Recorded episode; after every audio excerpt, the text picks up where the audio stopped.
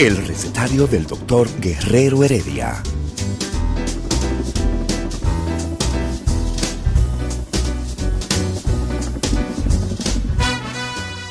Una respuesta para cada pregunta. Una receta para cada problema. Ven a nuestra propuesta radial, amena, diversa y solidaria.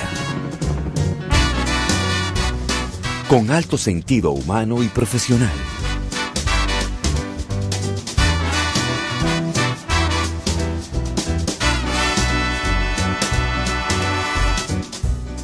Buenos días. Bienvenidos al recetario del doctor Guerrero Heredia.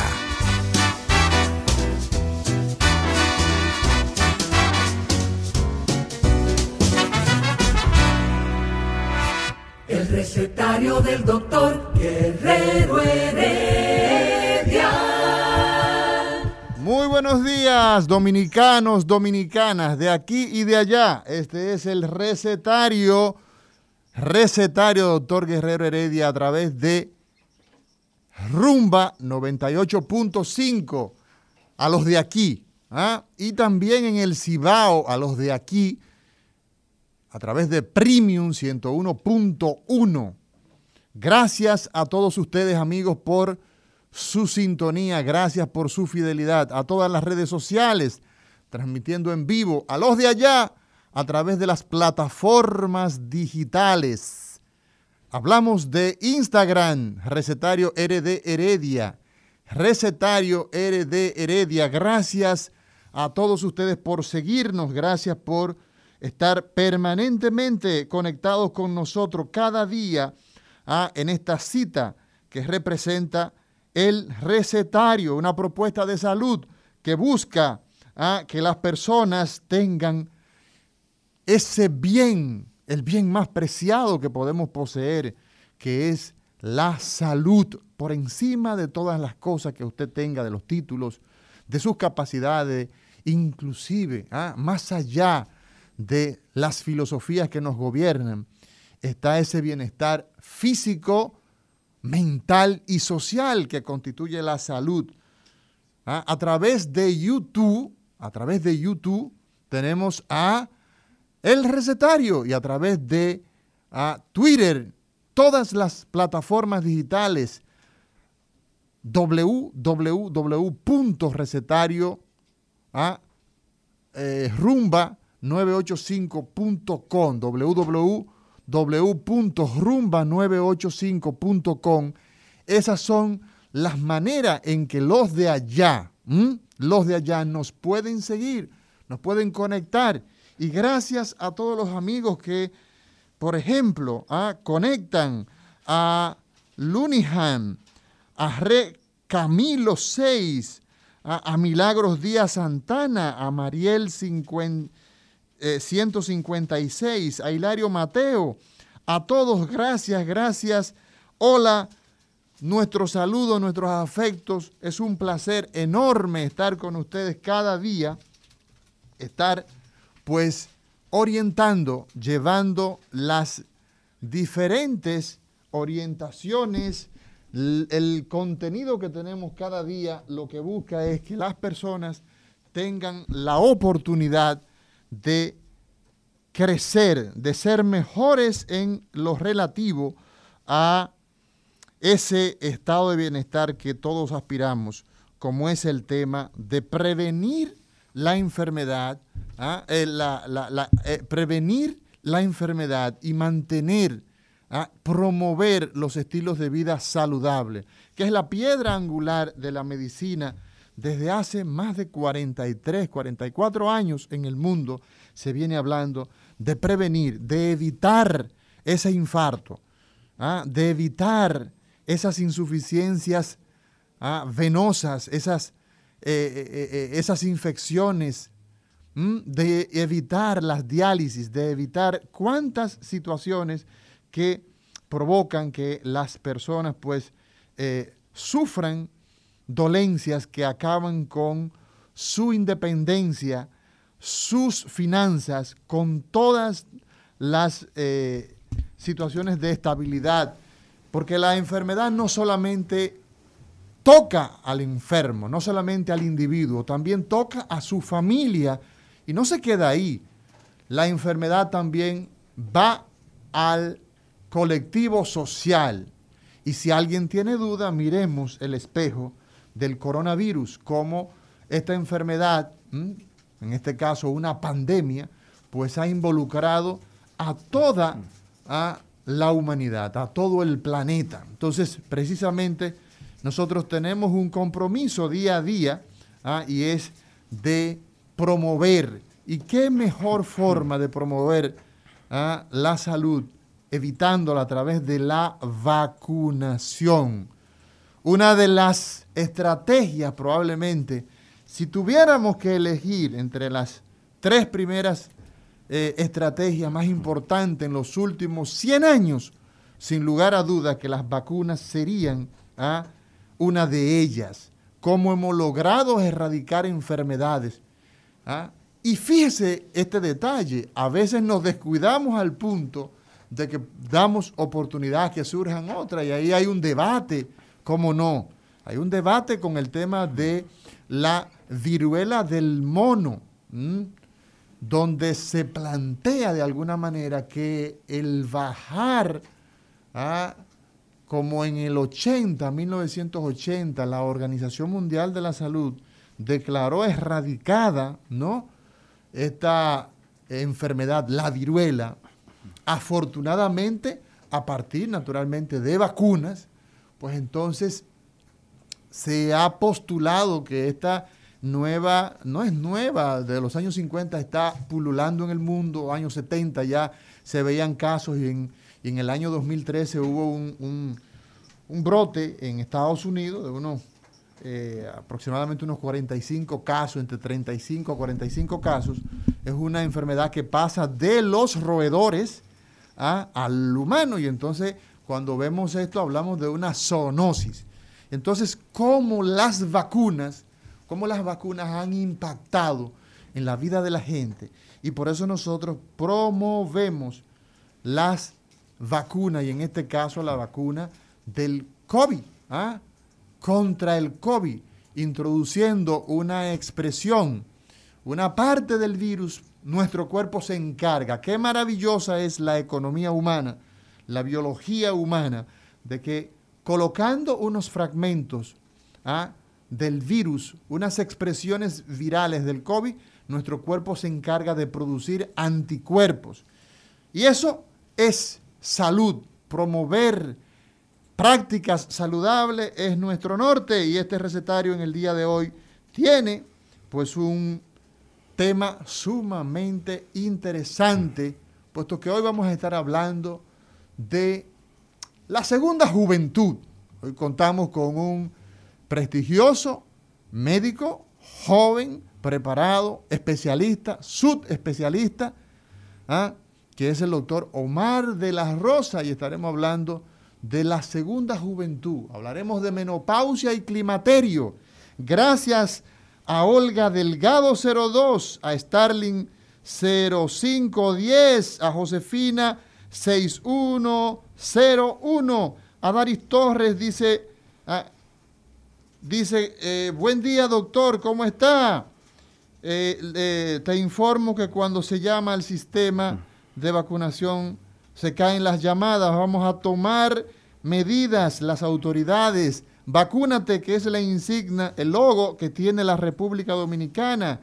Saludos a Rosy Mato 07, a Nicole Pina, a Magixi 26, Milagros Díaz Santana. Dice, gracias a ustedes por tanta información, es importante. Desde Massachusetts, Elvin Mejía 95 nos saluda. Gracias a todos ustedes, amigos, por estar con nosotros.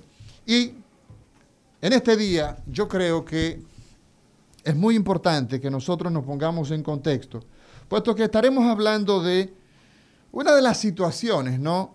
Donde biológicamente llegamos.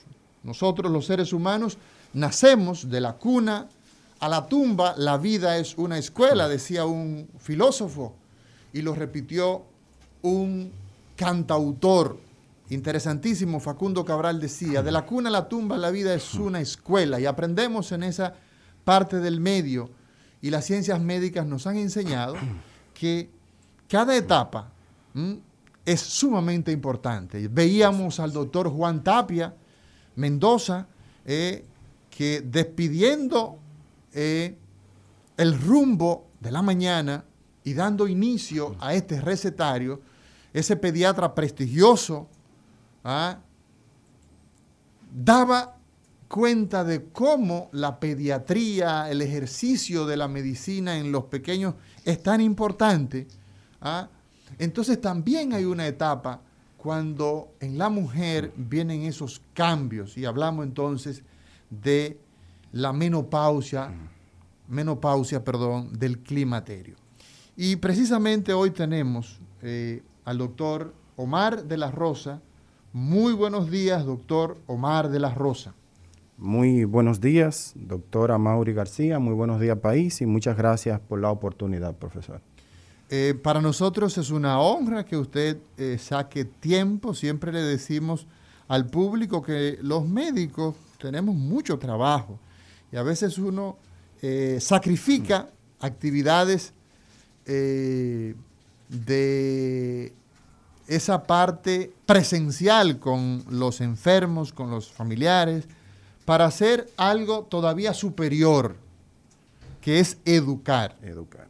Educar. Madiba, Mandela decía que la única manera de transformar a las sociedades era por medio de la educación. Eso es así. Así es, la transformación social se da por, esa, por ese vehículo.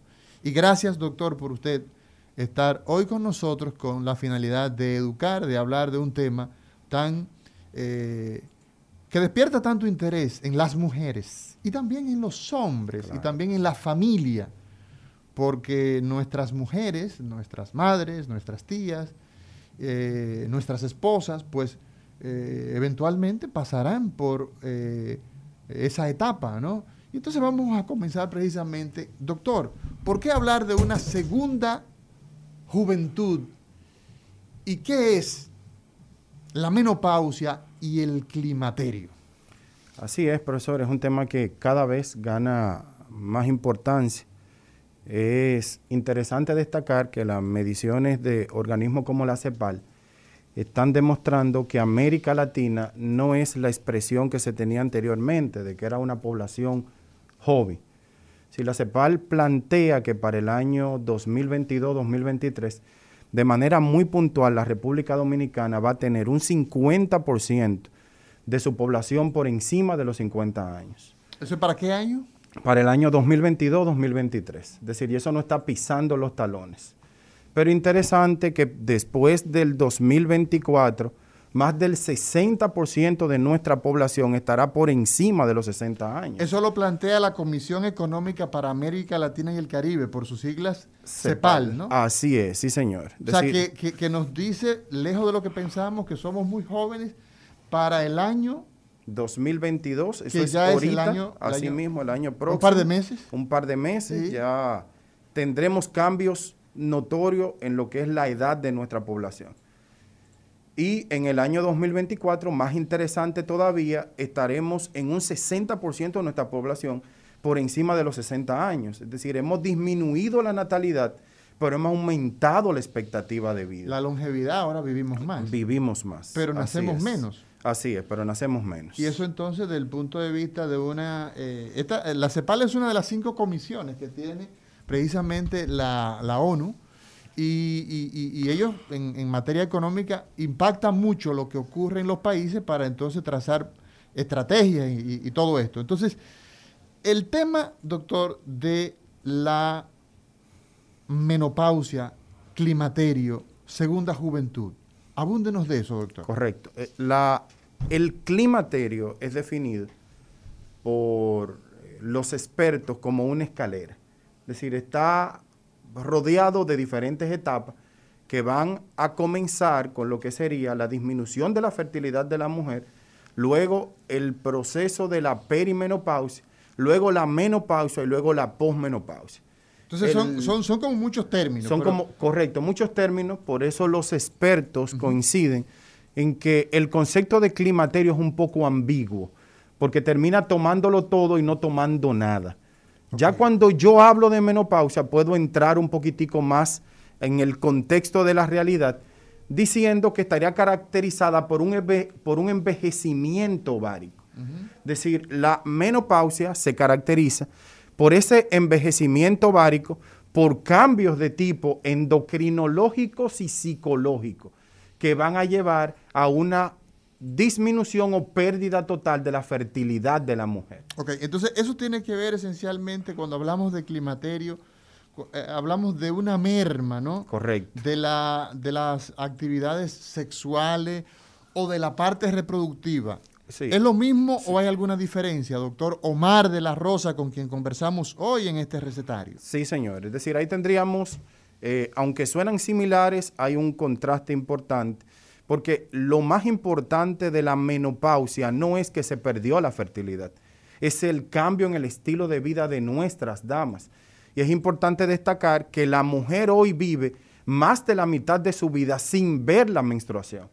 Es decir, sin eso que se forma, que se educa, de que ella es verdaderamente importante por la capacidad de concebir. Notemos cómo eso impacta en los países del tercer mundo, que si una mujer no puede concebir, se siente menos se siente menos mujer. Entonces, ¿hasta qué nivel el hecho de que no menstrue más también impacta desde el punto de vista físico y también psicológico en el día a día de nuestras damas? Eh, la menopausia per se, caracterizada por esa disminución de la fertilidad, yo creo que la, definición más, más, precisa se tiene del, del estudio Strauss, donde hace una fragmentación en la vida de la etapa de la mujer entre lo que sería la fertilidad, la menopausia y la posmenopausia. Es decir, esa etapa fértil de la mujer que comienza con cambios, destacar, con cambios intrauterinos. o sea que eh, el, tema de la, o sea, de la parte reproductiva, eso se activa antes de nacer. Antes de nacer. Antes de nacer. es importante destacar que nuestro invitado, el doctor Omar de la Rosa, él es gineco-obstetra, ¿verdad? Es médico naturalmente, es gineco-obstetra. Y luego de hacer entonces ginecología y obstetricia, pues entonces ha hecho endocrinología ginecológica. O sea, que se ha especializado en el área que tiene que ver con nuestras hormonas, nuestro sistema endocrino, pero ligado sobre todo a la parte ginecológica y la parte, cómo no, de reproducción asistida. De la misma manera, menopausia ¿ah? en, la, en el aspecto obstétrico. Doctor, cuando usted dice que antes de nacer la mujer ya tiene existe una actividad de su sistema reproductivo, ¿a qué se refiere? Aquí estaríamos hablando de la actividad folicular. ¿De quién? De la actividad folicular. Hábleme, de la, claro. De la actividad a nivel del ovario. Del de ovario. Los ovocitos. Pero eso la es mujer en, la que se está formando. Sí, en la que se está formando. En lo que sería la vida intrauterina. Exacto. Cuando estamos como embrión. Cuando estamos como embrión dentro del útero, dentro del claustro materno. Exacto. Cuando esa dama está todavía dentro del vientre de su madre y está en un proceso de formación, tenemos a nivel del ovario cambios importantes de índole de mitosis y de meiosis, que son cosas distintas. Es decir, en una tenemos una multiplicación de células similar a la otra. Que y es el caso de la mitosis. correcto. Y luego vamos a tener un proceso más especializado donde hay una fragmentación de ese ADN celular, que es lo que permite la fertilidad al unirse el óvulo y el espermatozoide, como células distintas, pero con una carga genética fragmentada. Entonces, cuando, la, cuando en la vida intrauterina eh, la cursa con unas 20 semanas de gestación, es que ocurre la actividad de mitosis más importante a nivel del ovario. O sea, eh, lo que tiene que ver con la división, eh, ya en ese caso hablaríamos de meiosis. ¿no? sí, correcto. ahí a, esas 20 semanas, nosotros podíamos estimar que esas células germinales estarían en número aproximadamente de unos 7 a 9 millones. Doctor, en ese momento entonces tenemos nueve 7 a 9 millones de prospectos a óvulo. Claro. Es, es así. Así, así mismo. Aspirante literalmente. a óvulo. y Aspirante a estamos óvulo. en el, el- el vientre de mamá. En el vientre de mamá. Y finalmente, cuando nacen nuestras mujeres, Al momento. ¿qué cantidad tenemos? De Al- 7 millones que tenemos a la 20 semana en el momento del nacimiento. En esas aproximadamente 18, 19 semanas restantes, ocurre la apoptosis más importante de la vida intrauterina. Hablamos de muerte, Muerte programada, ¿no? Celular programada. Comienza Apoptosis. apoptosis, la declinación más importante de esas células. Y al momento del nacimiento solamente contamos con uno o dos millones de células a nivel ovárica. O sea que se ha reducido eh, seis veces la población, seis a ocho veces la población de unos 7 a 9 millones, solamente contamos con un millón con, en el momento con del un millón aproximadamente. Ya al momento de la pubertad, que es cuando... Cuando eh, empiezan entonces a salir cuando- los vellos, Correcto, todos esos cambios hormonales, el- la activación del eje hipotálamo, hipófisis, gónada, o sea, el cerebro, que es el rey, que es quien manda todo, quien gobierna todo. forma una estructura de mando que va desde el cerebro, ¿verdad? En la región de esa que usted acaba de señalar, Sí, del sí, hipotálamo. del hipotálamo. Y se le llama así mismo. Entonces, es hipotálamo, hipófisis, Hipófisis. que están ahí, son milímetros, Ujú. ¿verdad? Eso todo es a nivel cerebro. cerebro. Y de ahí entonces a las estructuras gonadales, o sea, a las glándulas, en este caso, a- Lo- a- los ovarios en el caso de las ¿no? damas. Entonces, ahí ocurre, ya cuando la mujer llega a esa edad, tiene aproximadamente unos 400, 500 mil óvulos nada más. Cuando, te- cuando las mujeres tienen su primer menstruación, doctor, a eso se le llama ¿cómo? La menarca. Cuando, la- cuando las mujeres tienen su primer menstruación le llamamos menarquia, ¿verdad? Correcto. Entonces, en ese momento, la cantidad de óvulos que aspiran esos óvulos, ¿a qué? A que, A, a tener capacidad reproductiva, a convertirse en un crío. un exactamente, a que un espermatozoide lo fecunde. Lo, lo fecunde. En ese momento ya no es un millón, No. sino que cuando arranca la menstruación tenemos nada más que que 500, 400 mil siendo muy conservador. Es decir, algunos ya a- aspiran y puntualizan que puede ser hasta menos. Y partiendo de ese concepto, de todos esos 20, mi- de los 7 millones que arrastramos, luego de los 2 millones, luego de esos 300, 400 mil, durante toda la vida reproductiva solamente la mujer va a ovular unos 300, 350 óvulos. O sea, no más de ahí. que las mujeres tienen en toda su vida desde el momento... Normalmente, doctor, ¿a qué edad llega la primera menstruación? La, menarquia. Sí, la eh, eh, bueno, puede estar influenciado por muchos procesos culturales, pero la edad media debe ser entre los 10 u 11 años de edad. Entre los generalmente. 10 y los 11 años. Doctor, ¿y si llega a los 7? ¿Qué pasa? Ahí estaríamos hablando entonces de una menarca temprana. Entonces, ahí es necesario que veamos a médicos que si bien es cierto son pediatras, quienes ven a los niños, pero solamente lo ve el pediatra o es menester que influya un médico como es el caso suyo, que usted es eh, ginecólogo endocrinólogo o endocrinólogo ginecólogo. Correcto. Explíquenos es. eso. En, el, en este caso, y qué bueno que lo puntualizamos, es muy importante el seguimiento. Segundo, porque la activación del eje hipotálamo-hipófisis va a estar marcado de una vez con un estado de hiperestrogenismo. Y ese estado de hiperestrogenismo va a influenciar entonces en activar la epífisis de los huesos largos. Y esa activación El crecimiento de los huesos, el ¿verdad? crecimiento de los huesos. Sobre todo en los huesos del brazo, del, del muslo, brazo, que son del los huesos muslo, largos. Exactamente. Ajá. Si nosotros no, no logramos detener ese proceso de, de, de temprana edad, lo que va a ocurrir más hacia adelante es un cierre temprano de, de- de esa, de esos huesos largos. O sea, se, para que nos se va a entendamos. quedar acondroplásico. Se va, exacto, se van a quedar Enano. acondroplásico, enano, y por eso es necesario que tengamos un seguimiento perfectamente, ya nosotros hemos madurado bastante.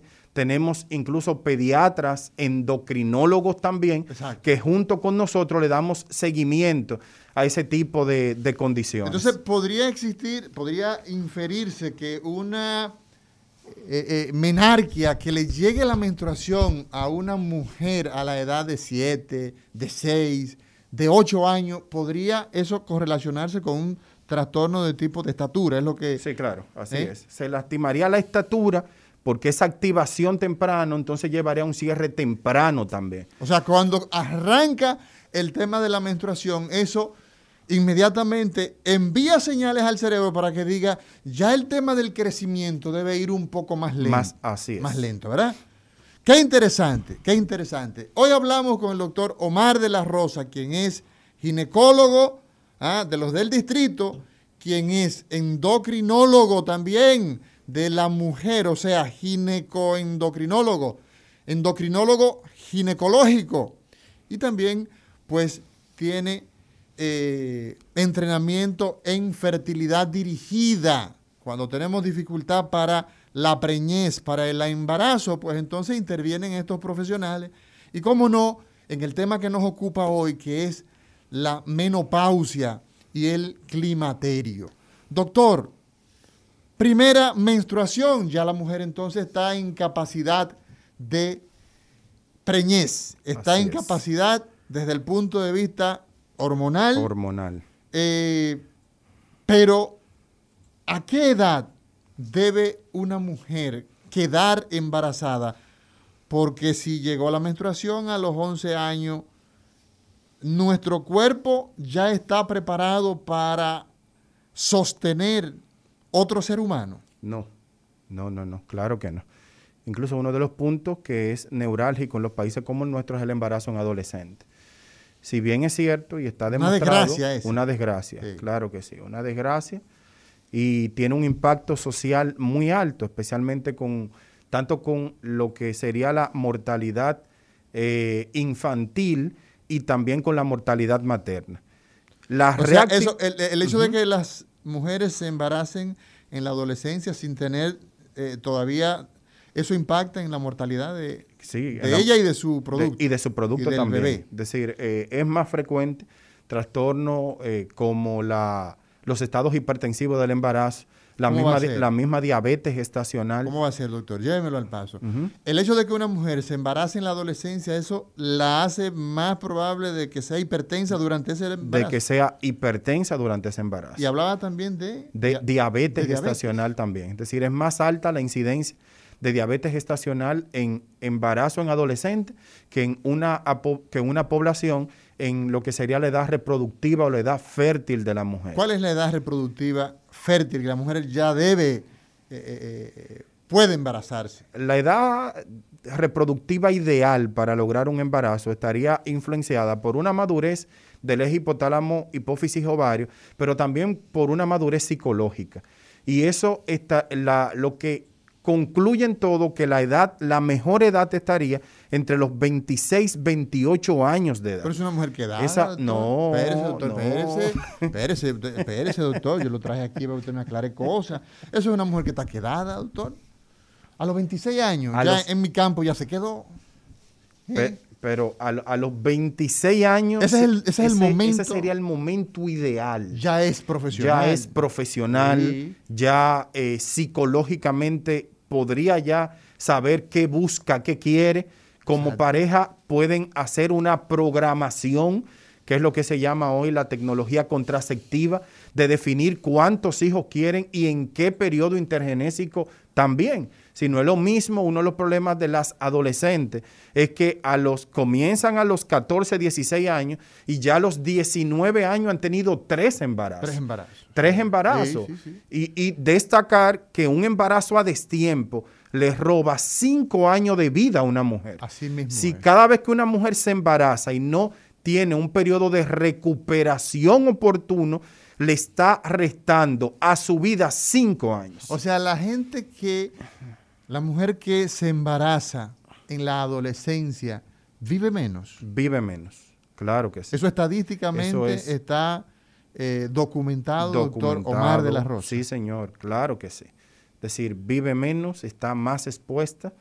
Es decir, el, el hecho de embarazarse durante la adolescencia, recordemos que en la adolescencia todavía está la mujer en un periodo de formación, de demanda nutricional y entonces tiene un producto de la concepción demandando de ella cuando ella también debería tener una suplencia adecuada. O sea, un muchacho que necesita nutrición tiene dentro otro muchacho. Otro muchacho que también necesita nutrición. De todo. De, todo. Demanda de todo, porque se está formando un corazón, se está formando un cerebro, ¿ah? todos los huesos, todos los músculos, todas las estructuras. Así es, doctor.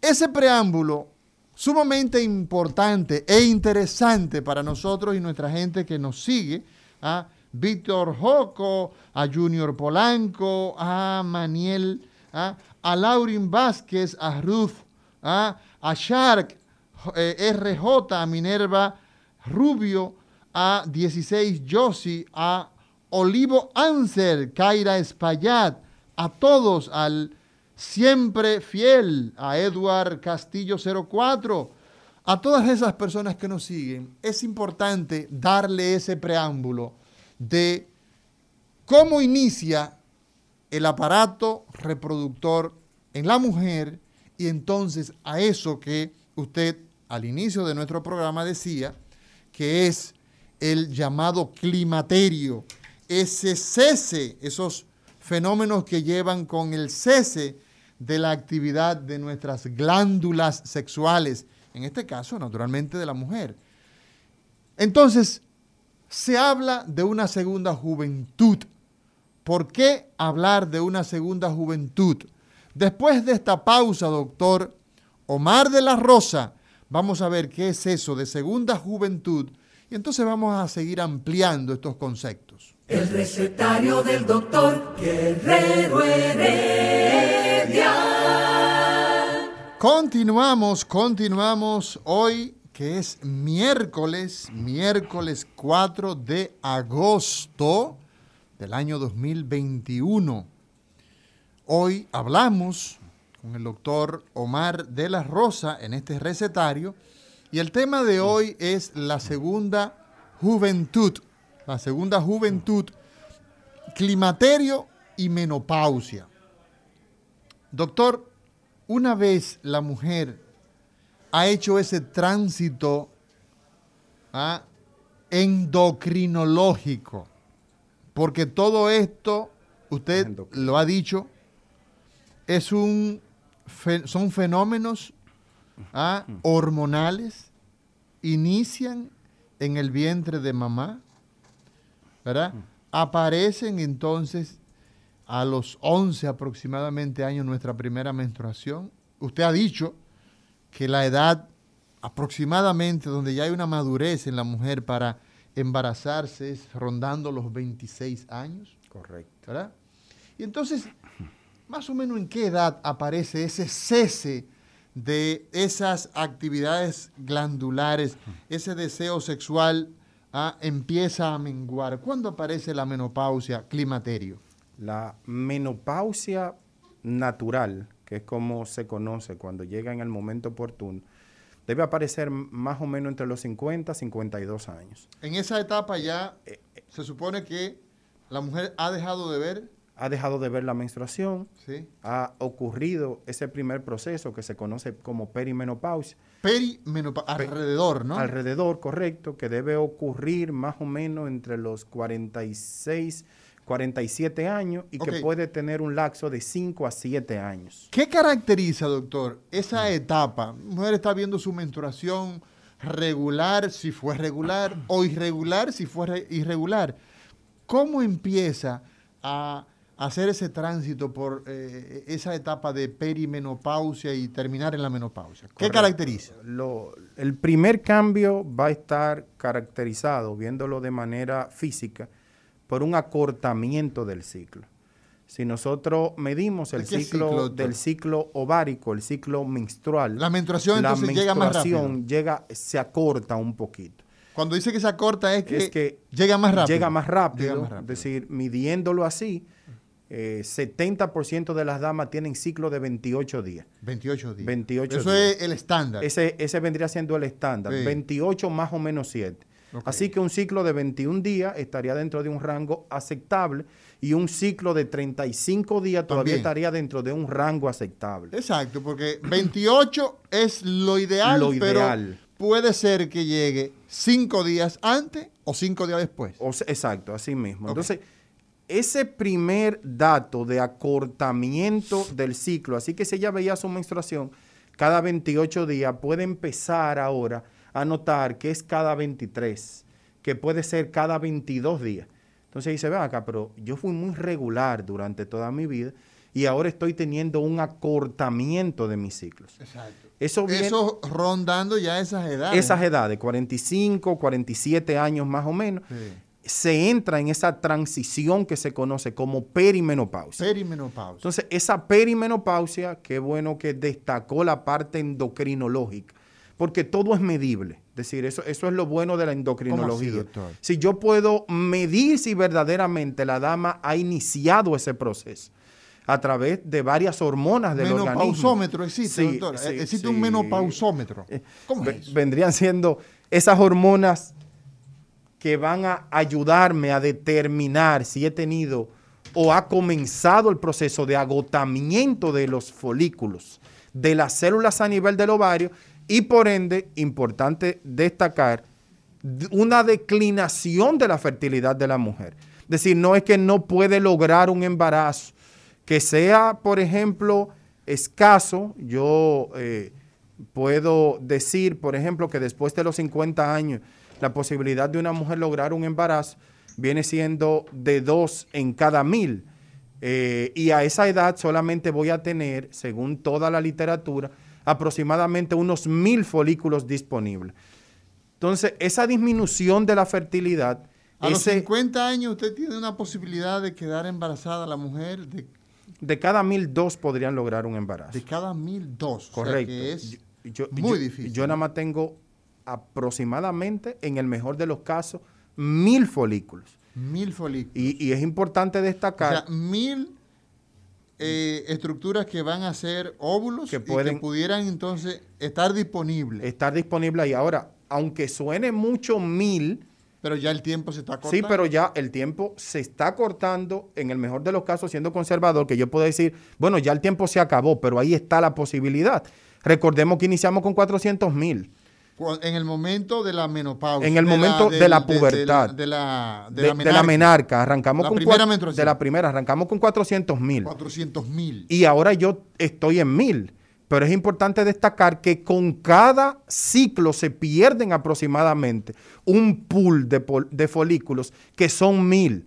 Si para yo lograr madurar un folículo en el estroma, en la estructura, en el cuerpo ovárico, se pierden mil folículos. Exacto. O sea, en cada menstruación, para tener disponible en ese ciclo un óvulo que sea apto potencialmente, si el hombre es fértil, porque en esto también hay que ver, y eso es otro tema que tenemos que hablar, el tema solamente de la infertilidad, que, óyeme, doctor Omar de la Rosa, amigos que nos siguen, se le cargaba el dado en las monarquías, cuando el señor rey ah, lo ascendían, a un muchacho lo ascendían a ser rey, había esa mujer, la reina, debía estar fértil en capacidad de dar el heredero, pero no necesariamente es la mujer la que tiene el problema. Así ¿Eh? O sea, ¿cuántos problemas se generaron en el mundo antiguo, en el mundo de las monarquías? Porque el, el que no pintaba, como dicen los campos, el que no era fértil era el rey. Entonces, pero ese es un tema que tenemos que abordarlo. Entonces, doctor, ese periclimaterio, 46 años más o menos ahí, arranca con un trastorno en las fechas. Correcto, se lastiman las fechas, la FSH. ¿Qué es eso? ¿Qué hormona folículo estimulante. O sea, es, todo hormonal. Todo, sí. FSH, producida en el hipófisis anterior, se va a, encargar. Cerebro. Sí, en, el cerebro se va a encargar de estimular el ovario en la primera mitad del ciclo. Exacto. Va a empezar paulatinamente a tener un aumento. Por un mecanismo de retroalimentación negativa. Exacto. eso, eso, eso, esos son aspectos que son muy técnicos, pero el asunto es que en esa etapa nuestro cerebro va a mandar unas señales fuera del tiempo que estaba acostumbrado. Y comienza a subir la FSH, comienza a disminuir la hormona antimuleriana.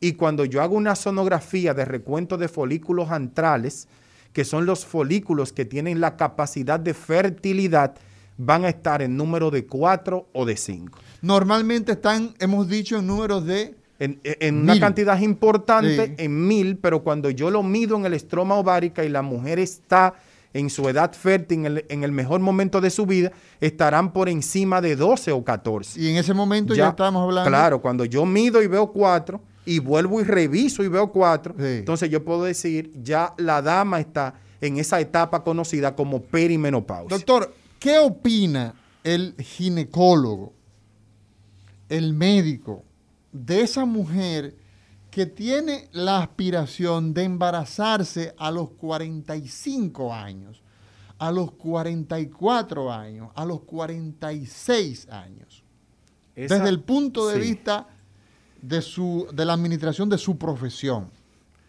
La, medicina en, el asunto de, fertilidad Es una pregunta, es una pregunta difícil para una persona que dirige, a, ah, que acompaña a procesos de eh, fertilidad, ¿verdad? Pero hoy más que nunca vemos que gente se dedica a prepararse, las médicas, las doctoras, eh, eh, se pasan toda una vida. Y ellas cuando terminan ya de ser, esas neurocirujanas, las neurocirujanas, por ejemplo, nuestras colegas, terminan, en Estados Unidos tú encuentras mujeres que son, terminaron de prepararse 37 años, 35 años. Entonces en ese momento es que empiezan a planificar. Y no es raro encontrar que la mujer hoy día, con el ajetreo de la mm. vida moderna, con la preparación que lleva ese ser tan especial, entonces planifica o empieza a, plantearse ser madre sobre esas edades. ¿Qué opina usted? Así es. Yo voy a tomar las estadísticas de, Europa, de España, muy puntual porque es una realidad en España que la mujer decida la fertilidad en esa etapa de su vida.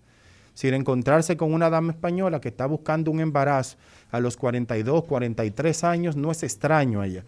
Pero sí es extraño quizás en el medio nuestro. Los datos de España, justamente del 2020, establecen que lograr el embarazo después de los 40 años, estoy hablando de 40, después de los 40 años ronda con in vitro aproximadamente un 7 u 8%. Exacto. Eso es con tecnología in vitro. Con tecnología de punta. De punta. Eso es con laboratorio. Con laboratorio, con todos los pormenores. Que eh. cuando es con inseminación, que es tomando el semen, sea de su pareja, tomando los espermas o de un, o de un, donador externo, ronda aproximadamente un 2%. O sea, baja más. Es decir, baja de manera significativa. Eh. Ellos recomiendan... ¿Qué diferencia hay, doctor? Escúchame, antes de esa recomendación, antes de esa recomendación que es muy importante, ¿cuál es la diferencia, doctor, entre la inseminación in vitro y eh, eh, correcto. La in vitro, nosotros utilizamos la tecnología y todo se hace en el laboratorio. A la dama se le va a estimular, se le va a colocar hormonas que eh, estimulen el crecimiento de los folículos a nivel del ovario. Luego se va a hacer una extracción de esos folículos y en el laboratorio se pueden utilizar dos técnicas. O se puede hacer un in vitro convencional o se puede hacer un ICSI. El ICSI es cuando el esperma se inyecta al óvulo. Y, cuando, eso se hace en laboratorio. Eso se hace todo por un embriólogo. Exacto. eso, se hace por la por, el camino nuevo. Eso no es el camino tradicional el camino de la copulación. O sea, no hay ahí una actividad sexual eh, en, la inseminación eh, eh, in vitro, ¿no? No, claro que no. Y contrario a la inseminación, donde yo coloco esperma, en el fondo del útero. En el caso del in vitro, yo coloco embriones. Y eso es importante tenerlo pendiente porque ellos recomiendan que después de los 42 años, aunque se obtengan in vitro con óvulos de la madre, es necesario realizarle biopsia antes de implantarla. Antes de implantar. Porque la, es muy alta, muy alta la tasa de aneuploidía a esa edad. Y notemos... O sea, cuando hablamos de aneuploidía estamos hablando sí, de, de, de, alteraciones de tipo cromosómico. Como eh, el caso de los principales síndromes. Sí, trisomía 21. Exacto. Y notemos un número de cómo en una mujer en una edad fértil de los 28 a los 37 años, en cada mil embarazos se puede presentar una trisomía 21.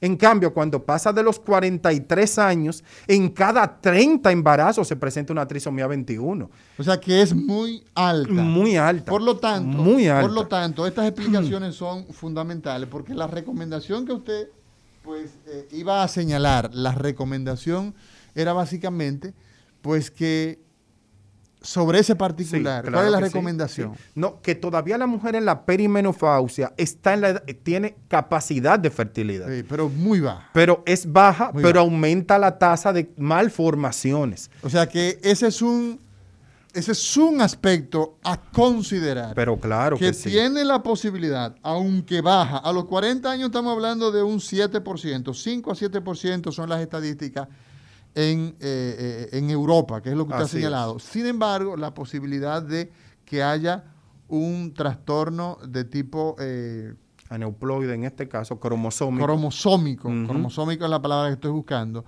es bastante alto. ¿A qué edad, doctor, ya pudiéramos nosotros decir que llega la menopausia como tal? Partiendo del, del concepto, yo tengo una menopausia natural a los 51, 52 años. Exacto, estamos Puedo tener, ¿no? sí, una menopausia quirúrgica o inducida. ¿Cómo es eso, doctor? Eh, por ejemplo, en el caso que se presenta también una con estándares muy altos en toda América Latina, en el- una cesárea que me obliga a tener que realizar una histerectomía. Bueno, le sacó el útero. El útero, le sacó el útero, Pero y- no hay problema. Y junto con el útero en ocasiones se lastiman también los ovarios. ¿Cómo va a ser, Así que esa dama pudiese quedar ¿Cómo va a ser? un concepto muy, explíquenos, explíquenos eso. muy hostil, castrada desde el punto de vista hormonal. O sea, pero por un tema no programado. Por un tema no programado. Exacto. Puede presentar un acretismo placentario, que es cuando la placenta se increta, penetra la musculatura del útero. Y eso obliga al momento de una cesárea poder tener que recurrir a una histerectomía. Y esa histerectomía muchas veces, porque el hematoma, el sangrado es tan importante, obliga a que tenga que realizarse lastimando sus ovarios. O sea que podemos tener entonces en mujeres jóvenes ¿ah?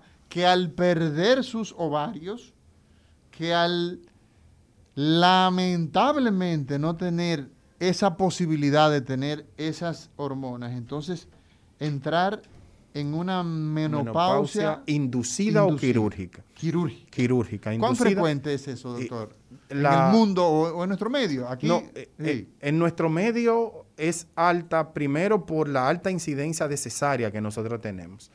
Pero antes de destacar que nosotros estamos aproximadamente en un 58.9 de cesárea en- dentro de, de los el puntaje más alto a nivel mundial. Sí, la- mira, Y- las mujeres, en, por ejemplo, nosotros tenemos tanta relación con Estados Unidos, máxime en Nueva York, ¿no?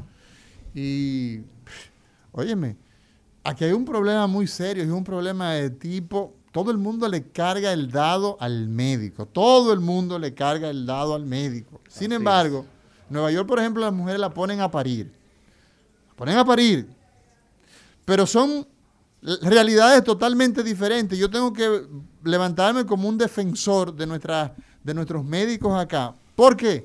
Primero, esas mujeres en los países organizados tienen un seguimiento de ese embarazo desde antes del embarazo. que es lo que se llama consulta preconcesional. ¿Entiendes? Así es, Consulta, preconcesional. o sea, van donde el doctor Omar de la Rosa antes de quedar Antes. embarazada y cuando salen embarazadas, entonces religiosamente van a sus chequeos. van a su chequeo de manera regular, Pero- se, de- se identifican factores de riesgo. Es increíble que una paciente cesárea en 2, cesárea en 3, hasta cesárea en 4, se presente sin ningún tipo de seguimiento, buscando la asistencia de No, un que centro. va, que va a parir. ¿eh? a parir, A parir. rotundamente a parir. Y tú no ¿sí? sabes absolutamente nada, de qué hay, ahí ahí adentro. De qué hay ahí adentro cuando son pacientes que necesitan en el seguimiento hasta una resonancia magnética. Por ejemplo. Una resonancia Mire por dónde andamos. El 4 de agosto del 2021, el doctor Omar de la Rosa establece en este recetario, ¿verdad? Que el seguimiento de la parte obstétrica, ese seguimiento de ese embarazo en esta época puede requerir incluso hasta una resonancia. Y la República Dominicana, nuestra realidad es que aquí hay mujeres que lleguen a parir y que nunca en su vida han visto a un obstetra. Así es. Entonces, eso evidentemente hace que, por un lado, y era lo que decía, en Estados Unidos ese hecho, en Inglaterra, en Japón, en países organizados, Francia, España, esas mujeres, pues usted pueda definir si, como no, vamos a poner la labor de parto, que por cierto, una labor de parto puede durar, ¿cuántas horas, doctor? La gente, las mujeres paren y ya. No, no. Explíqueme eso. Anteriormente se decía que una labor de parto no debería haber dos soles. Sí, que si empezó Dos soles, pero dos, dos soles, soles, son... sí, no debería dejar que se oculte y, y seguir ella en labor de parto. Ok, o sea, pero estamos Decir, hablando mínimo ahí de... sí, no, no, porque podríamos 24 sí, horas, exacto, 18 podríamos horas. establecer unas 14, 16 horas. Exacto. Exacto, ese sería el límite. Hoy ya ese concepto ha desaparecido. Sí. Y el factor tiempo se ha desmontado de la labor de parto, Sí. lo que dificulta aún más el seguimiento de una paciente embarazada. Lo que significa, para decirlo en un lenguaje llano, que una mujer puede comenzar en la actividad, su cuerpo, a desembarazar ese producto y durar 18 horas, 16 Di- horas, 12 18, horas, 16, 8 horas. 24 horas, ¿por qué no? Un día completo dándole seguimiento. Y yo le voy a decir a ustedes, amigos que nos siguen, cuánto pagan. Decía un filósofo, un economista de una talla extraordinaria, ¿ah? Que lo económico determina lo social. ¿Cuánto paga un seguro en la República Dominicana para que un ginecólogo, obstetra, un endocrino, ginecólogo, un experto asista a un parto? ¿Cuánto paga, doctor? Eh, bueno, el que mejor paga estaría pagando 12 mil, 13 mil pesos. O sea, y usted, ese es el que mejor paga. el que mejor paga. Entonces, la mayoría de la gente, ¿ah? Usted se imagina, usted pasarse, no, no tendríamos prácticamente oportunidad de usted pasarse, ¿verdad? Todo ese tiempo esperando el parto y eso ha generado un problema fuerte que es el problema de las cesáreas, tantas cesárea. cesáreas en la República Así. Dominicana, por un problema de tipo eh, financiero, inducido por nuestro sistema de seguridad social, lamentablemente No. decir. Profesor financiero y clínico. Es decir, ya la literatura establece que el hecho de que una dama pida una cesárea es causa de cesárea. Si, si una dama pide una cesárea y yo no logro convencerla con criterios clínicos, acabados, de explicarle que la vía expedita es la vía vaginal, que lo ideal por la recuperación, y ella insiste, no, yo quiero que me operen, yo quiero una cesárea. Eso es violencia obstétrica. Exacto. O sea, que usted, Sí. usted es pasible de ir a darle respuesta a un juez. Pero claro que sí. Sí. ¿eh? Un desenlace no sano de un embarazo donde ella dijo, yo quiero, yo quiero una cesárea. Y yo insisto en que no, de que ya hay 8 centímetros, de que vamos bien, de que las cosas pueden terminar de tal manera. Sí, pero yo le estoy pidiendo, doctor. Exacto. Es decir, hasta qué nivel esa, eso ya se considera un motivo de cesárea y que yo debo tomar una conducta. Doctor Omar de la Rosa. Entonces, en definitiva, podemos nosotros, y una de esas causas es, eh, inclu- incluyendo esa, ese, ese desembarazo, lesionar los ovarios y producir entonces una menopausia. Una menopausia quirúrgica. quirúrgica. O una menopausia inducida, porque Inducida. entran otras causas ahí. Por ejemplo, cuando la mujer recibe quimio o radioterapia secundaria a un cáncer, también se puede llevar a una menopausia inducida o quirúrgica. Exacto. Una menopausia inducida en este caso. Y eso es importante tenerlo pendiente, porque el cáncer está teniendo expresiones más jóvenes. y yo termino lastimando la posibilidad de que esa mujer pueda tener descendencia. ¿Qué se hace? ¿Qué debería hacerse? Bueno, una opción sería criopreservar esos óvulos. ¿Cómo así, doctor? ¿Crio quién? Criopreservarlos. Es decir, ¿Qué es eso, doctor? sacar esos óvulos, inducirla o por un método natural, sacar unos cuantos óvulos y colocarlo en hidrógeno, dejarlo guardadito ahí. Entonces en Alemania, doctor. Sí, no, acá también. Aquí lo- aquí podemos hacer Aquí eso. estamos criopreservando óvulos ya, gracias a Dios. Se les regala la oportunidad a esas madres que luego de esas damas que después de recibir su tratamiento de quimio o radioterapia puedan tener la posibilidad, si las condiciones clínicas lo permiten, de embarazarse con sus propios óvulos. Con sus propios óvulos. Con sus propios óvulos. Doctor, cuando hablamos entonces de esa etapa que es la menopausia, esa etapa, ¿qué significa para el cuerpo? ¿Cuáles son los riesgos que tiene una mujer ya en la etapa menopáusica? Eh, que hace que naturalmente esa mujer reciba un seguimiento con su ginecólogo y un manejo. ¿Cuáles son los principales desafíos que tenemos cuando ya llega ese momento, el momento donde ya no vemos la menstruación? y un manejo multidisciplinario. Es decir, importante por varios especialistas. Varios especialistas. Sí, porque se presentan incluso síndromes, notemos en el caso de los bochornos, por ejemplo. ¿Qué es eso, doctor? Esas son, eso es... Un boche, eh, eso. un- un- no, una, e- ese escalofrío, ese, esos temblores, ese despertarse por las noches cuando el aire está prendido y la temperatura quizás esté agradable. Esa dama dice que tiene un calor que no lo aguanta y uno se queda mirando. Pero ven acá y qué es lo que pasa. ¿Eh? Esa labilidad emocional de las damas se eh, estima que 20% de las damas menopáusicas van a ser episodios de depresión, van a tener alteración del sueño y 75 u 80% va a presentar bochornos, es decir, una parte importante de nuestras damas menopáusicas van a tener esa alteración de su estado de ánimo, de esa labilidad emocional y puede durar incluso de seis meses a dos años en un 50% de los casos, pero en algunas se extiende hasta por cinco años, con todos estos cambios en su estado de ánimo. Y a largo plazo, yo estoy hablando de los O sea, síntomas los psicólogos- tempranos. eh, O sea, que los psicólogos, los psiquiatras forman parte de ese Sí, equipo. claro, claro que sí. ¿Qué, otros, ¿Qué otros profesionales entran, doctor? Disculpe para repetirlo. Psicólogo, Psicólogos, psiquiatra, psiquiatras, el ortopeda. el ortopeda. ¿Por qué, doctor? Oh, ¿Por qué? La- Recientemente nosotros vimos un caso que, que- que, bueno, a mí de forma personal, éramos amigos, nos, la visitaba una dama exquisita.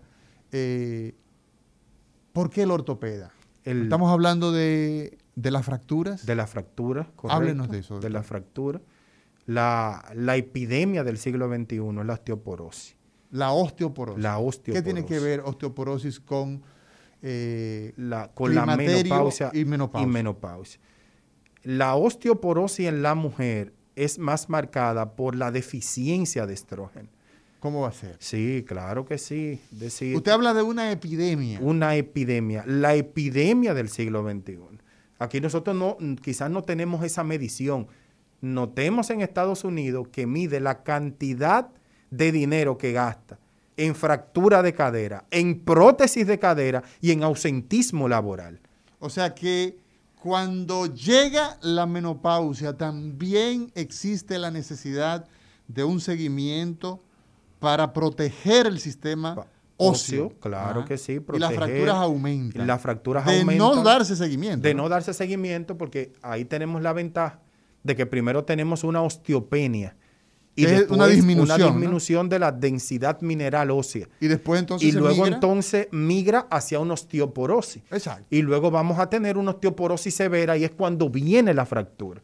Ventajas que tenemos hoy, bueno, ya hemos demostrado que es reversible el ¿Cómo proceso. así? ¿Cómo podemos nosotros Sí. revertirlo? Eh, cambios en el estilo de vida puntualmente, la absorción de calcio y la suplencia de vitamina D.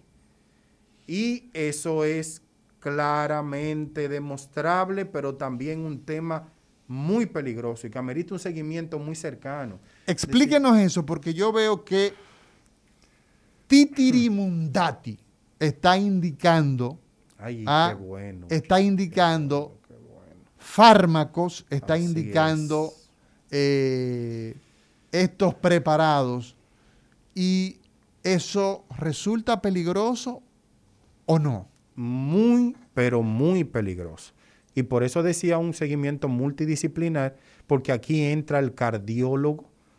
El cardiólogo, recordemos que con la menopausia aumenta la hipertensión en la mujer por el mismo hipoestrogenismo. En el caso, cuando bajan los estrógenos, cuando bajan los estrógenos hace... que aumenten los niveles tensionales.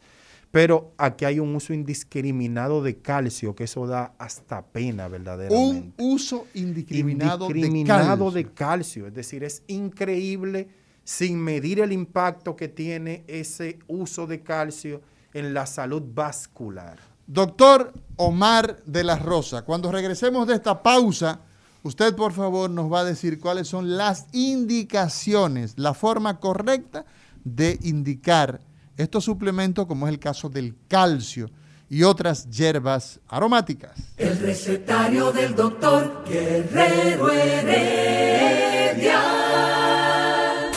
Rumba 98.5, una emisora RCC Media. Muy buenos días a la audiencia del recetario del doctor Guerrero Heredia y este segmento resumen de salud que llevo yo, el divo de la salud. Miren, Ustedes saben que anoche se anunció la eliminación del toque de queda en el Distrito Nacional y la provincia a la Altagracia y eso de inmediato provocó reacciones de las sociedades médicas y aquí les dejo lo que dijo cada una. Miren, la Sociedad Dominicana de Pediatría consideró que hay que estar a la expectativa y mantener las medidas de bioseguridad además de incentivar las vacunas para evitar que haya rebrotes hay que ver lo que ha pasado en los otros países, precisó Luz Herrera, la presidenta de la entidad. En tanto que la Sociedad de Ginecología valoró la eliminación del toque de queda y observó que debe ir acompañado de una campaña para que se cumplan los protocolos para mantener a raya el coronavirus. También tenemos que la Sociedad de Neumología pidió a la población no relajar las medidas sanitarias, porque aquí a nivel global, según dice, circulan peligrosas variantes del virus. Y la Sociedad de Infectología ve una amenaza en la nueva medida. Debe haber un monitoreo municipio por municipio para evitar rebrotes, observó la presidenta doctora Clevi Pérez. Y también tenemos eh, que la Sociedad de Medicina Familiar ve las cosas de forma diferente y entiende que la medida traerá un rebrote. Los médicos estamos esperando el rebrote por la premura tomada por las autoridades. Escuetamente comentó la doctora Francisca Moronta cuando quien les habla le consultó sobre la reacción a esto. Señores, estas informaciones y más en resumen de salud.net es un portal especializado en difusión de informaciones médicas. También mantenga la sintonía con el programa de salud más pegado de la radio dominicana, el recetario del doctor Guerrero Heredia. Levántate con el nuevo bloque matutino de Rumba. A las 6 de la mañana, un equipo líder en información te presenta El Rumbo de la Mañana. A las 11, la salud y el bienestar integral del ser humano tienen cabida en el recetario del doctor Guerrero Heredia. Y a las 12, la actualidad y la variedad llegan de la mano de Charlie Mariotti y su equipo en Al Mediodía con Mariotti compañía. Información, salud y variedad en las mañanas de Rumba 98.5. Cambiando el rumbo de la radio. El recetario del doctor Guerrero Heredia. Continuamos, continuamos en este recetario. Hoy hablamos de segunda juventud, de el, clima, el climaterio, menopausia, los problemas, entre otras cosas, que resulta de la medicación, del abuso de calcio. ¿Qué debe hacer la mujer en esas etapas sobre los 52, 54 años de edad? Hoy hablamos con un eh, profesional de mucha talla, un ginecólogo, endocrinólogo, quien ha hecho entrenamiento en fertilidad y también en menopausia. Agradecer, vamos, yo creo que es el momento, eh, queda pendiente una, una pregunta, doctor, pero agradecemos, aprovechamos para agradecer al doctor Nelson Rodríguez Monegro por enviarnos su libro, que ya va a estar en, circulación, ¿ah? eh, Médico de Corazón, así lo titula el doctor Nelson Rodríguez eh, Monegro, nuestro muy querido amigo y colaborador de nosotros. También agradezco el libro que nos envía la ingeniera Ángela Hernández, el libro Charamicos, que es una novela ambientada en la época de Joaquín Balaguer, de los 12 años de Balaguer. Esta eh, Ángela Hernández es escritora, además de ser ingeniera, pero es escritora, Premio Nacional de Literatura. Así que muchas gracias, doctora, eh, ingeniera Ángela Hernández. Voy a leer su libro eh, cómo no. Doctor Omar de la Rosa, indicaciones para el uso de cómo podemos nosotros indicar el calcio, la forma correcta. Y la gente que se prepare, porque vamos a empezar a recibir llamadas, 809-682-9850, 809-682-9850 y desde línea internacional 833-380-0062. Así es. Cuando hablamos del calcio, destacábamos el hecho de que como se puede adquirir eh, de, libre, de libre compra sin mayores inconvenientes, las personas adquieren el calcio sin ni siquiera ver los miligramos y el tipo de calcio que quizás están consumiendo.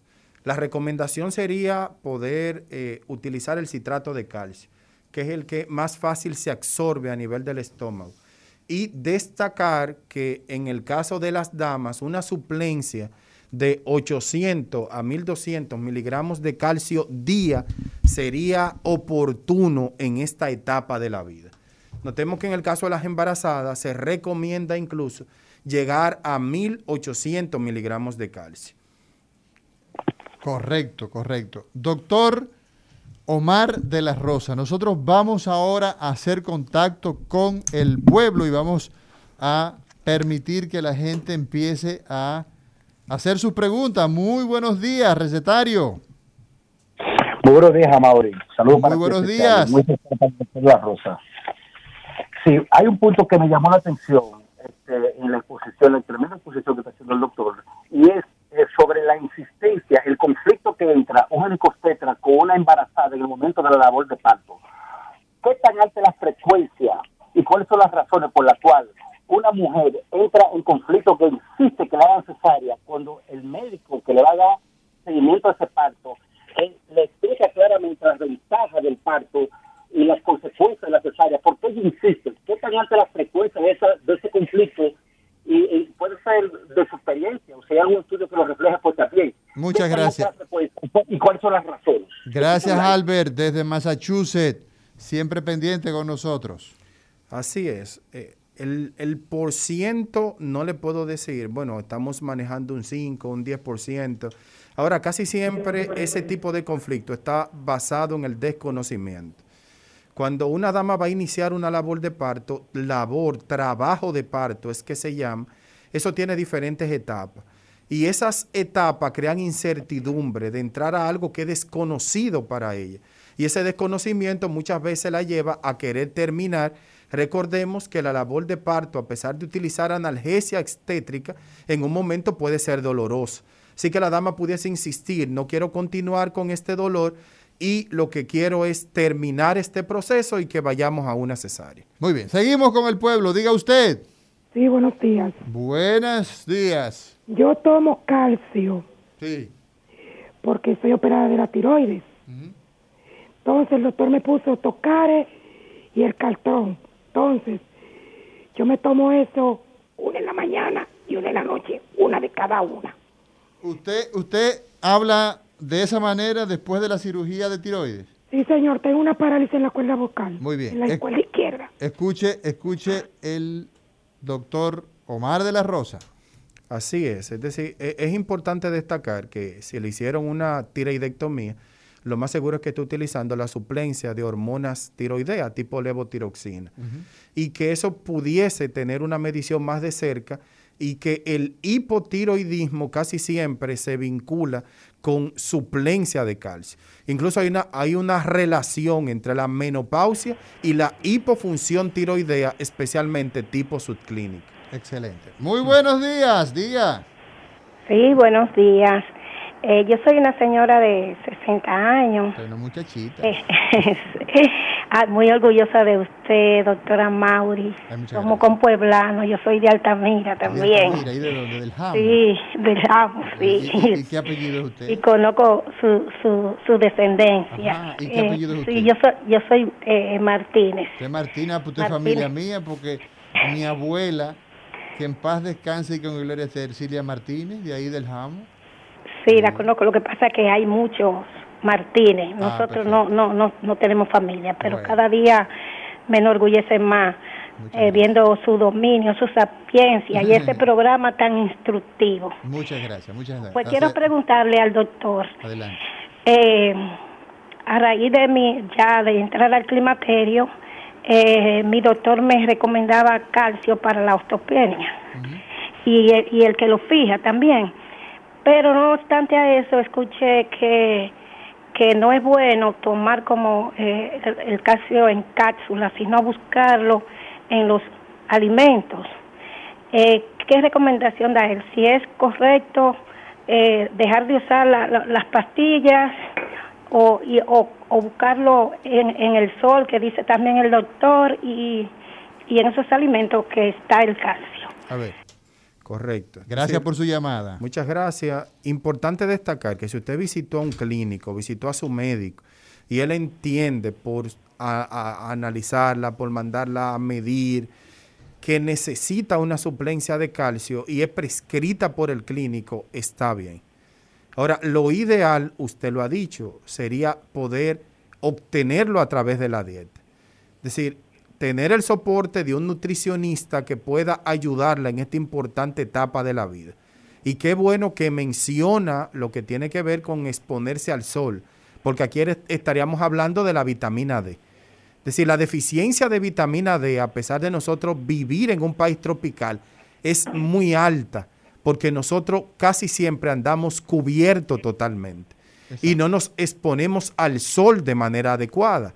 Entonces, lo correcto sería que si se va a exponer al sol, lo haga o temprano, antes de que esos rayos ultravioleta no lastimen la piel, o en la tardecita buscando obtener la vitamina D. Porque debe quedar claro que sin vitamina D, por más calcio que yo use, no lo voy a absorber y asimilar de manera oportuna. Así que debe haber una combinación en esto y, ¿por qué no?, el soporte de nutrición y el soporte con cardiología para poder dar seguimiento a las estructuras vasculares, que es lo que me preocupa. El uso indiscriminado de calcio, muchas veces sin prescripción, sin pensar en cómo este calcio lastima la capa de las arterias y las venas, que es dependiente de esta estructura. Muy bien, seguimos con el pueblo. Muy buenas, diga usted. Buenas. Gracias, doctor, y felicidades, nos orientan. Muchas gracias. Mire, yo tengo 72 años. ¿Hasta cuándo yo y yo me chequeo médicamente y hasta ahora nada más sufro de vagabundería? Eh, ¿Hasta cuándo debe uno seguir tomando el calcio con vitamina D3? Esa es una pregunta muy interesante, ese seguimiento, doctor. Eh, en el envejecimiento del organismo, interactúan todos, es decir, todos los órganos entran en esa etapa de envejecimiento. Mire cómo yo hablo con usted, eso decíamos ahorita, cómo ha aumentado nuestra expectativa de vida. Una señora de 72 años que por nada más escuchar su voz, noto que usted es una señora muy activa. Así es. Entonces, esa actividad que usted tiene debe ir de la mano con un seguimiento oportuno porque es que a medida que aumentamos en edad, la capacidad de absorción del intestino también se lastima. Entonces no es una aberración buscar la suplencia, pero una suplencia orientada. Eso es lo que estamos diciendo. Bueno, doctor, pero yo necesito la pastilla de calcio. Sí, pero cuando viene a ver necesita también cambiar las proteínas que está consumiendo, cambiar los vegetales que está consumiendo. Lo que tiene que ver con la leche, con el queso, todo eso puede influenciar en su estilo de vida. Doctor, una cosa muy importante para nosotros es eh, sobre todo el elemento de cómo nosotros podemos, cuáles son las metas, por ejemplo, que se establecen con, la mujer en, en, estas etapas. ¿Qué usted hace con una mujer que ya tiene 55, 60 años de edad, que va por vez primera a su consulta, sobre todo con, el, con la preocupación de su salud ósea, como ginecólogo, endocrinólogo? La densitometría ósea. Densitometría, ósea. ¿Qué es eso, doctor? Ese es el estudio que nos permite medir la proporción de la penetración del calcio a nivel del hueso. Eso nos permite valorar cuán deficiente, o, eficiente. o, eficiente. está el calcio a ese nivel. Perfecto. En, sitios muy neurálgicos como la cadera, como el fémur, la columna. como la columna, que son donde más se refleja. Exacto. Y entonces, esto ha adobado naturalmente con los laboratorios. Así es. Exacto. Seguimos con el pueblo. Diga usted. Sí, buenas. Bueno, entonces, doctor, tenemos, tenemos al doctor y hay muchas personas que nos están, nos están eh, pidiendo dónde localizar al doctor. Sí, buen día. momentito, caballero. El doctor Omar de la Rosa lo encontramos en el 809-792-3078. 792-3078. ¿ah?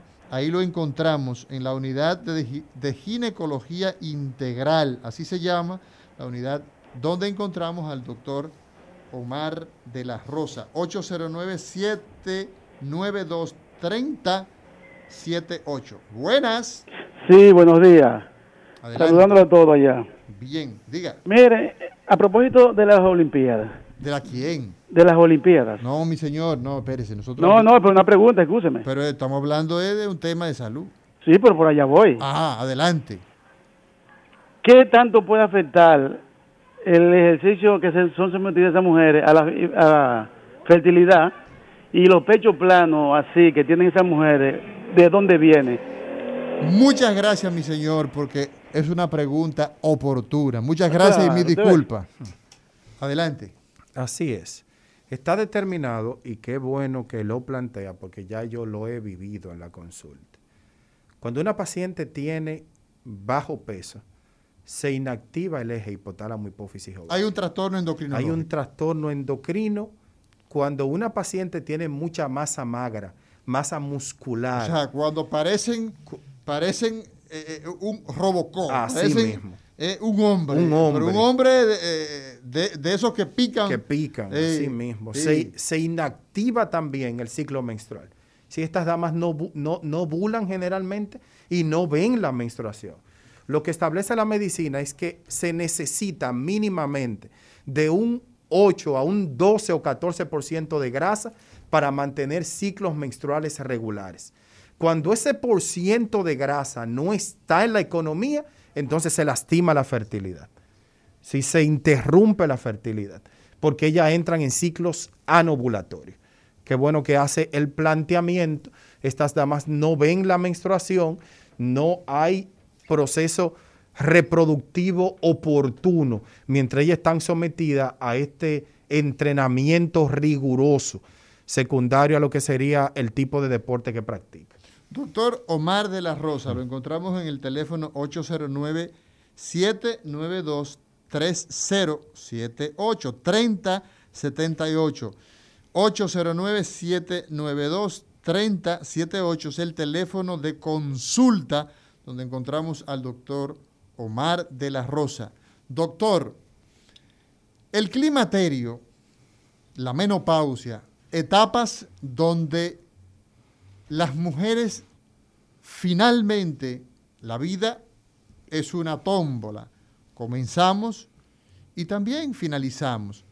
Usted ha insistido mucho, doctor, en el aspecto, un momentito, por favor, ha insistido mucho en el aspecto en calcio sin la debida ¿ah? orientación y seguimiento, porque eventualmente la sal puede salir más cara que el chivo por los efectos malos al corazón y a los vasos sanguíneos. Así es. Vamos a, me interesa que usted amplíe esa idea, pero vamos a permitir que nuestro amigo radioyente nos exprese su inquietud. Muy buenos días.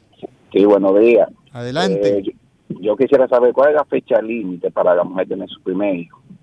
La fecha límite para el primer, eh, para su Sí. primer hijo. Sí. O, o- o el último hijo, ¿cómo es? No, el primero, el primero. El primer hijo. Primeriza, primeriza. La primeriza. Lo que, recom- lo que se recomienda. Exacto, exacto. Vamos a repetirle. La fecha límite, interesante, a los 35, 36 años, la fertilidad de la mujer disminuye a la mitad. Exacto. Partiendo del hecho de que de, de los mamíferos nosotros no somos los más fértiles, Sí. somos de los más infértiles. Sí. Es decir, la fertilidad... ¿Quiénes son los más fértiles? eh, partiendo de ahí tenemos, eh, por ejemplo, el cobayo tiene Ajá, algunos eh, rumiantes también. Por ejemplo, hay gente que le dice, "Ese fulano parece un curío. Un curío, Sí. sí. no, lo del curío es sin precedentes. Sí, son muy fértiles. Entonces, esas mujeres 35 años adelante se- son las denominadas primigestas añosas. Primigestas añosa, Mm. a los 35, 36 años la fertilidad disminuye a 12.5. Perfecto. Seguimos con el pueblo. Diga usted. Sí, buenos días. Eh, eh, acabo de sintonizar el programa hoy. Veo que hay un doctor. No sé si la pregunta me va dentro Hay del dos tema. doctores aquí. Me disculpo de antemano si la pregunta no está- no está dentro del tema. Hoy hablamos de climaterio, mi señor. Climaterio.